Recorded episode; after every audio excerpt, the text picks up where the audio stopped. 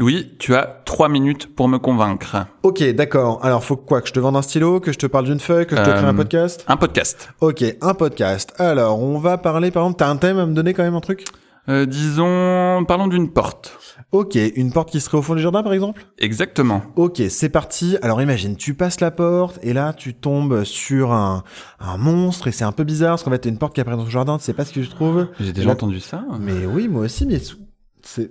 Bon ok, j'ai un peu plagié mon propre podcast. Oui. le podcast qu'on vous recommande aujourd'hui s'appelle le 3 minutes challenge. Exactement, c'est un challenge de podcast qui n'est pas un concours, euh, parce qu'il n'y a pas de premier ou de dernier, qui est organisé par notamment les Antipodes, euh, par Yop, du coup par Dan, Dan the Creepy, et par Clégo euh, de la Mage. Je crois que c'est eux trois qui organisent ça, Hmm. euh, et Dan du coup avec son studio Les Antipodes. Euh, c'est un super challenge tous les mois. En gros, il y a un thème qui est donné et ensuite on a trois semaines pour créer un podcast de trois minutes max. Euh, mais ça peut être moins sur cette thématique et on, on écoute à bout d'un moment toutes les propositions qui sont faites. C'est vraiment super en fait. M- Oui. Moi j'adore y participer parce que ça m'ouvre une porte de créativité énorme avec pas beaucoup d'enjeux. C'est-à-dire que je me dis pas Oh, faut absolument que ce soit génial, hyper précis, etc. Non, je peux m'autoriser autre chose, je peux tester des trucs que je pourrais pas tester dans d'autres podcasts. Et puis c'est l'occasion de découvrir aussi plein de trucs, de petites pépites super créatives organisées par plein de gens. Il y a des épisodes parfois qui sont juste musicaux, des épisodes un peu plus nostalgiques, et c'est notamment de celui-ci dont on va vous parler. Oui. Euh, notamment, bah, donc c'était pour le premier thème qui s'appelait euh, une porte dans le jardin, c'est ça? Oui, au fond de mon jardin est apparue une porte. Au fond de mon jardin est apparue une porte. Ouais. Et donc la proposition euh, de Séverine Puto, qui est euh, une on fait amie à nous. aussi, Oui, on ouais, lui fait coucou.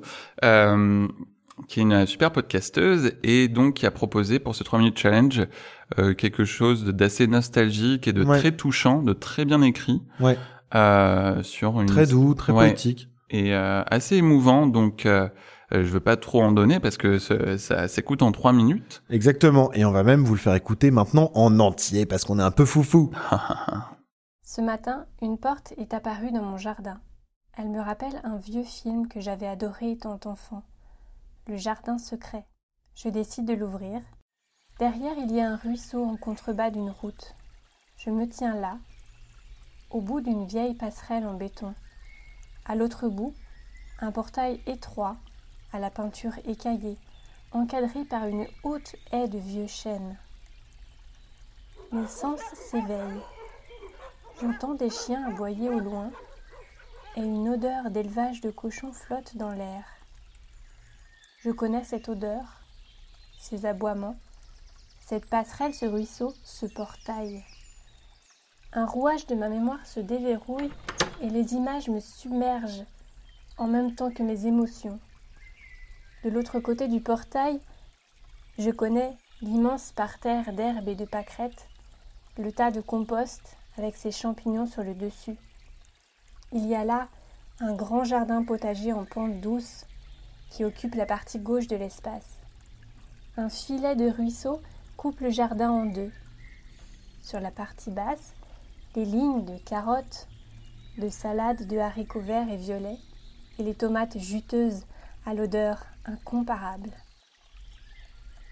Sur la partie haute, il y a les petits fruits à confiture, les framboises, les groseilles et les mûres, recouverts d'un filet pour les protéger des oiseaux. Sur la partie droite du jardin, une cabane en bois de bonne taille, au sol bétonné. On y trouve les outils et quelques chaises en paille, mais c'est là aussi qu'on enfile notre tenue de jardin. Et la gouttière de la maison récupère l'eau de pluie dans un gros tonneau bleu qui servira à arroser le jardin et à laver grossièrement les légumes ramassés. Assise sur le perron de la cabane, ma grand-mère m'apprend à écosser des haricots en grains, une bassine sur les genoux. Attablé devant nous, mon grand-père a sorti ses semis d'hiver et prépare les replants. Il m'explique. Je m'apprête à le filmer sans savoir que ce sera la dernière fois. La main sur la poignée du portail, j'ai les larmes aux yeux. Je n'ose l'ouvrir.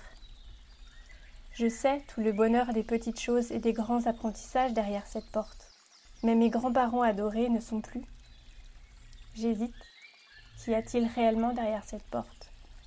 Le miracle des jours heureux d'hier ou la triste vision d'une terre aride recouverte par les cendres Suis-je ici pour faire le deuil de mon jardin secret d'hier ou pour retrousser mes manches afin de créer mon jardin résilient de demain?